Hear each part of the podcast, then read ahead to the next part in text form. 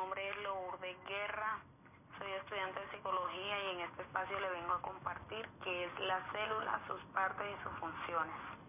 La célula es la unidad de vida de todos los seres vivos. Existen dos tipos de células que son procariotas, que son las que no poseen núcleo, y las eucariotas, que son las que poseen núcleo. La célula está compuesta por tres partes muy importantes que son membrana, citoplasma y núcleo.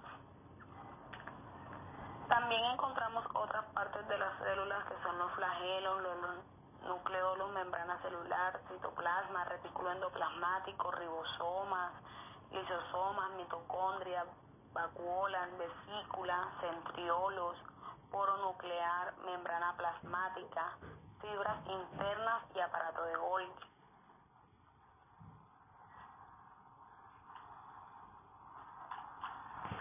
El, el citoplasma y sus funciones es el medio acuoso o gelatinoso en el interior de la célula. Está conformado por dos elementos fundamentales, es el citoesqueleto y los organelos. En el caso particular de las células procariotas desprovistas del núcleo, el citoplasma es el responsable de portar el material genético, constituido por una única molécula de ADN, citoesqueleto. Membrana plasmática. Todas las células tienen membrana conocida también como membrana celular o plasmales. La membrana es el límite de la célula. Función de la membrana plasmática es mantener estable a la célula, elegir las moléculas que entran o salen de ella, establecer la comunicación con otras células. También posee el núcleo. El núcleo es una estructura interna exclusiva de las células eucariotas. Allí se encuentra el material genético de los seres vivos multicelulares Está limitado por una membrana y está rodeado por el citoplasma. Función del núcleo.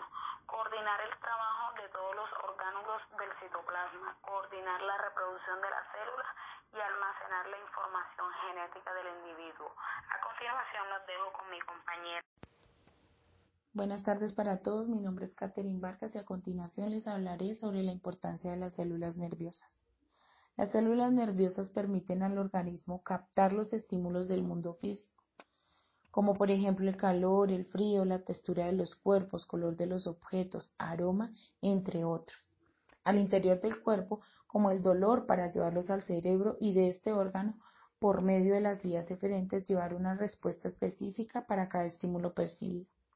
Permite además ser el pilar o soporte del aprendizaje, la memoria y el conocimiento.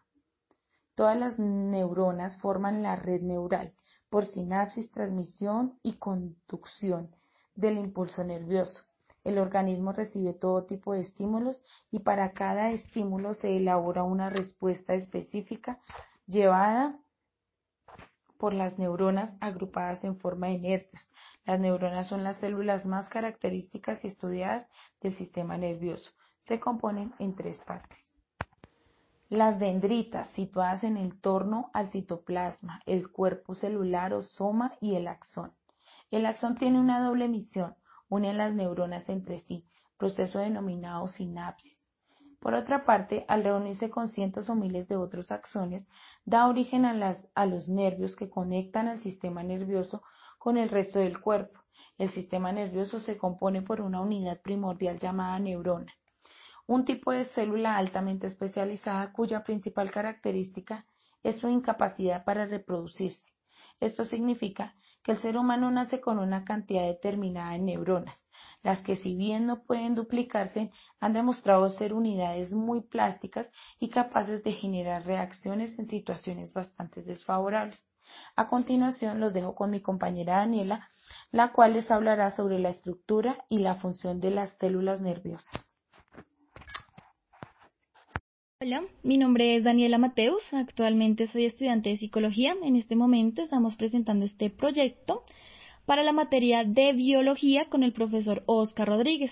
A continuación les voy a hablar de la estructura y funciones de las células nerviosas. Bueno, Iniciemos. Las neuronas poseen una estructura llamada vaina de mielina formada por las células de apoyo ubicadas en el axón. Contienen una sustancia blanca y grasa que ayuda a aislar y a proteger a los axones, que aumentan la transmisión de los impulsos nerviosos. El sistema nervioso posee otro tipo de células nerviosas de apoyo llamadas células gliales que desempeñan funciones como el mantenimiento del ambiente neuronal, eliminando el exceso de neurotransmisores, la destrucción de microorganismos, el aislamiento de los axones neuronales y la circulación del líquido cefalorraquídeo que recubre los principales órganos de este sistema. Como pueden ver, esto es muy importante y también es muy interesante. Nos dice también que las neuronas tienen una capacidad de comunicarse con precisión, rapidez y a larga distancia con otras células, ya sean nerviosas, musculares o glandulares. A través de las neuronas se transmiten señales eléctricas denominadas impulsos nerviosos. Estos impulsos nerviosos viajan por toda la neurona, comenzando por las dendritas hasta que llegan a los botones terminales, que se pueden conectar con otra neurona. Fibras musculares o glándulas, la conexión entre una neurona y otra se denomina sinapsis. Las, neuronas conforman e interconectan tres componentes del sistema nervioso, sensitivo, motor, integrador o mixto. De esta manera, un estímulo es captado en alguna región sensorial, entrega información que es conducida a través de las neuronas y es analizada por los componentes integrador, el cual puede elaborar una respuesta cuya señal es conducida a través de las neuronas. Dicha respuesta es ejecutada mediante una acción motora, como la contracción muscular o secreción glandular. Muchas gracias.